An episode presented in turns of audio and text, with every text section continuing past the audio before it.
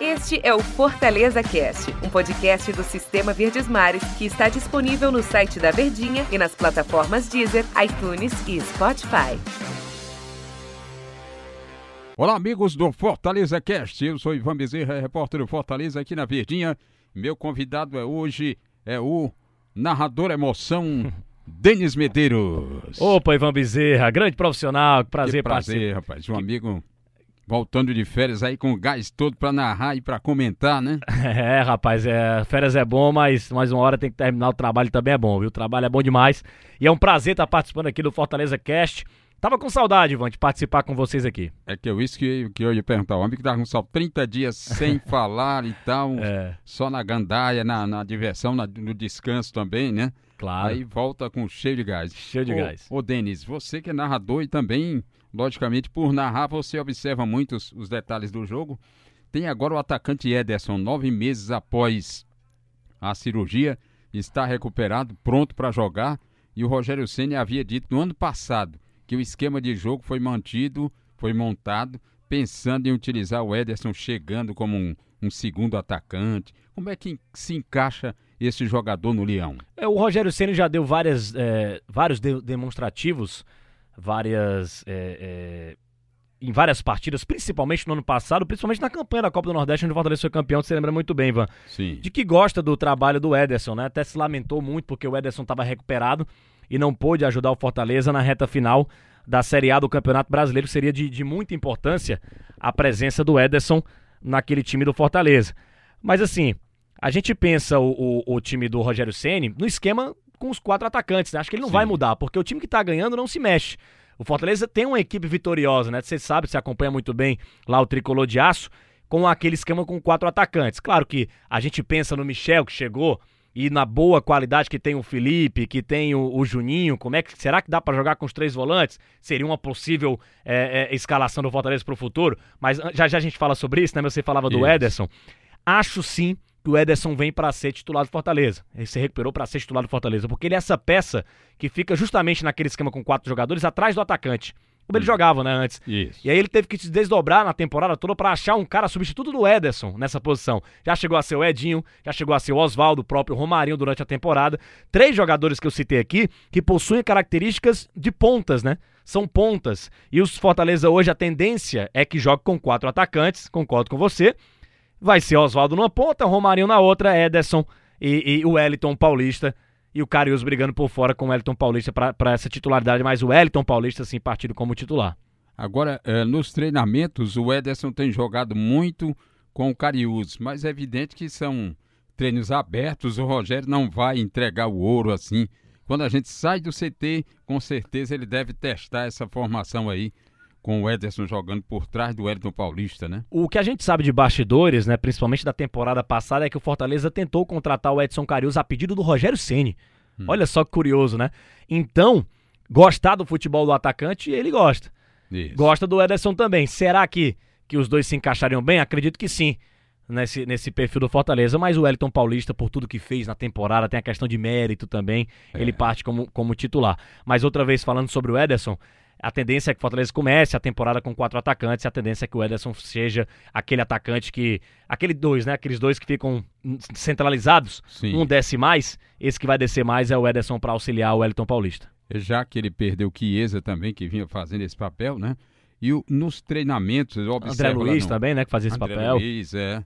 O, o- nos treinamentos, o Rogério Senna tem conversado muito com o Edson Carius e orientado. Só vejo ele pegando no ombro lá do Carius, posiciona no lugar, posiciona no outro.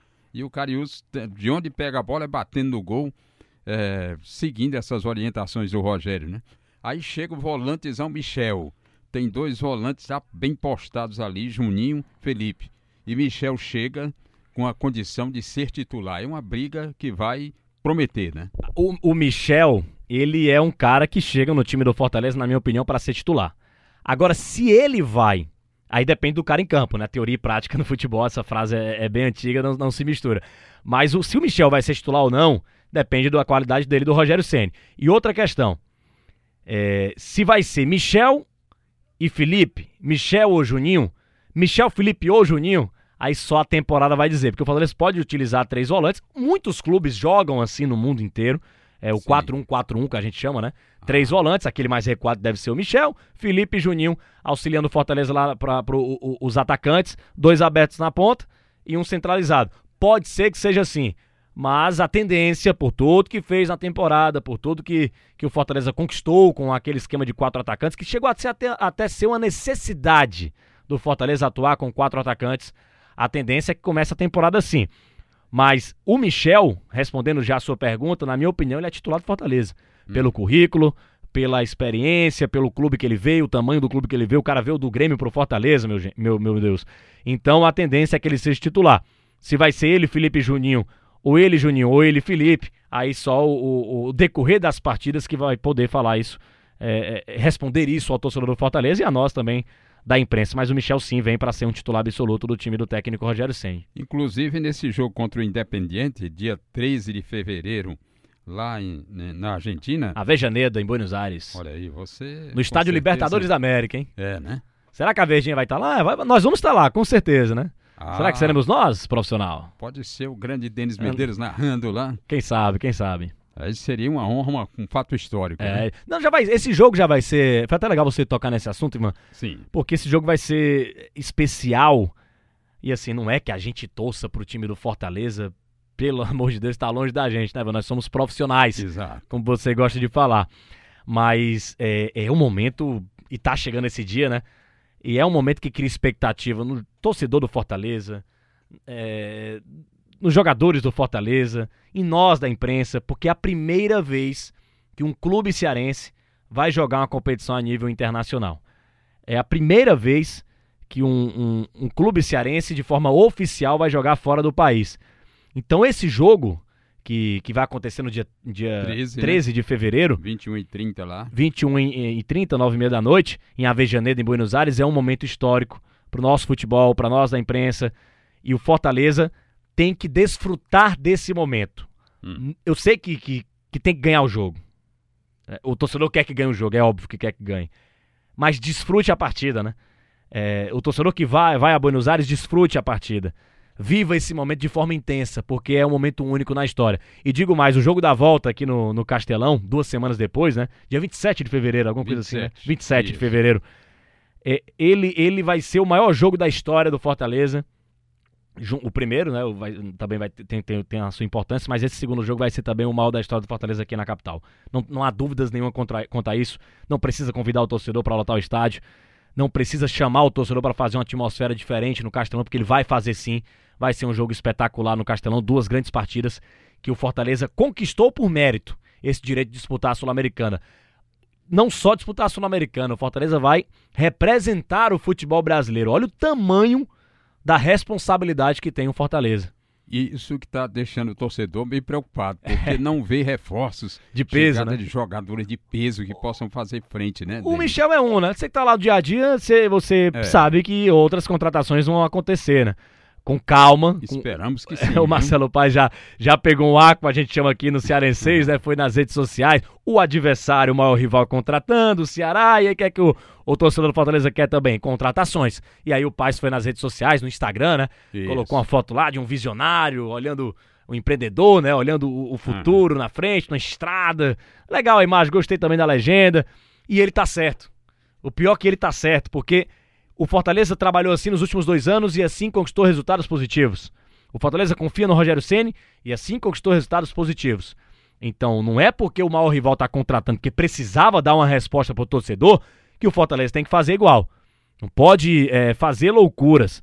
Como disse o, o, o, Marcelo Paes naquela postagem que ele colocou no Instagram, o visionário, o empreendedor, como eu já falei aqui. Exatamente. Não é porque o maior rival, que precisava dar uma resposta ao torcedor, contratou e investiu pesado, que o Fortaleza tem que fazer igual. Tem que apostar no que ele vem fazendo nos últimos anos. Apostando na palavra do Rogério Ceni, tentando buscar, pincelar atletas que se adequam ao futebol jogado no Fortaleza em campo, ao esquema tático do tricolor de aço. Então, tá certo o Fortaleza em, em, em aguardar um pouco, buscar melhores jogadores. Campeonato Paulista tá aí, ele vai acabar. Tem muito jogador bom no Campeonato Paulista e Fortaleza pode buscar esses atletas dos campeonatos estaduais espalhados pelo Brasil que se destacarem. Quem é que hoje vai recusar uma proposta do Fortaleza comandado pelo Rogério Ceni, atual nono colocado da Série A? Acho muito difícil. E, e a gente fala muito pelas contratações do, do rival, do, do Ceará, Sim, que, que exato. muda o patamar, o do Fortaleza também. O Fortaleza já mudou de patamar. O Fortaleza vai representar o futebol brasileiro na Sul-Americana. Então, tem que confiar sim no que a diretoria está fazendo, no que o Rogério Ceni também propõe ao, ao presidente do clube, o Marcelo Paes. É, e o torcedor que nunca está satisfeito, eu acho que no Fortaleza ele tem que baixar um pouco a, a, a, o nervosismo, respirar um pouco e entender que esse planejamento deu certo nos últimos dois anos e tem tudo para se repetir no terceiro. Olha, Denis, que legal. A diretoria do Fortaleza trata a partida contra o Independente pela Copa Sul-Americana de modo diferenciado. O tricolor vai de voo fretado Olha só. para a partida que será realizada na Argentina em 13 de fevereiro. A grande novidade é que há vagas para torcedores que queiram viajar junto da delegação. Que legal, cara. O número vai ser limitado e mais em breve ainda mais detalhes serão dados dessa informação. O ingresso lá vai ser 125 reais, 30 dólares, em torno de 125 reais para o torcedor tricolor. Me parece que seriam 4.500 ingressos disponíveis, mas tem essa vaga limitada, o torcedor já pode ir junto com os jogadores. É um, um feito de marketing E aí. com certeza esses ingressos disponíveis para a torcida do Fortaleza vai- vão ser esgo- esgotados pelo momento histórico que vive o Fortaleza na Sul-Americana. Já está na reta final do nosso podcast, mas eu vou, vou falar para você o seguinte: Pois isso não. que você falou da diretoria é o que a gente conversava aqui. Desfrutar o, o momento, desfrutar o que ele vai jogar na temporada, que é essa Copa Sul-Americana. Se vai passar o nome do Independente, eu vou ser bem sincero a você, Ivan. Claro que o torcedor quer a vitória, mas é o que menos importa. Desfrutar a competição que o Fortaleza, por mérito, por direito dele, conquistou a vaga na Sul-Americana e vai encarar um dos maiores clubes do futebol mundial, que é o Independente, sete vezes campeão da Libertadores. Não à toa, o apelido do seu estádio é Libertadores da América, pela- pelos sete títulos conquistados. Então desfrute, torcedor do Fortaleza. Tá chegando o momento, tá chegando o dia desses dois jogos.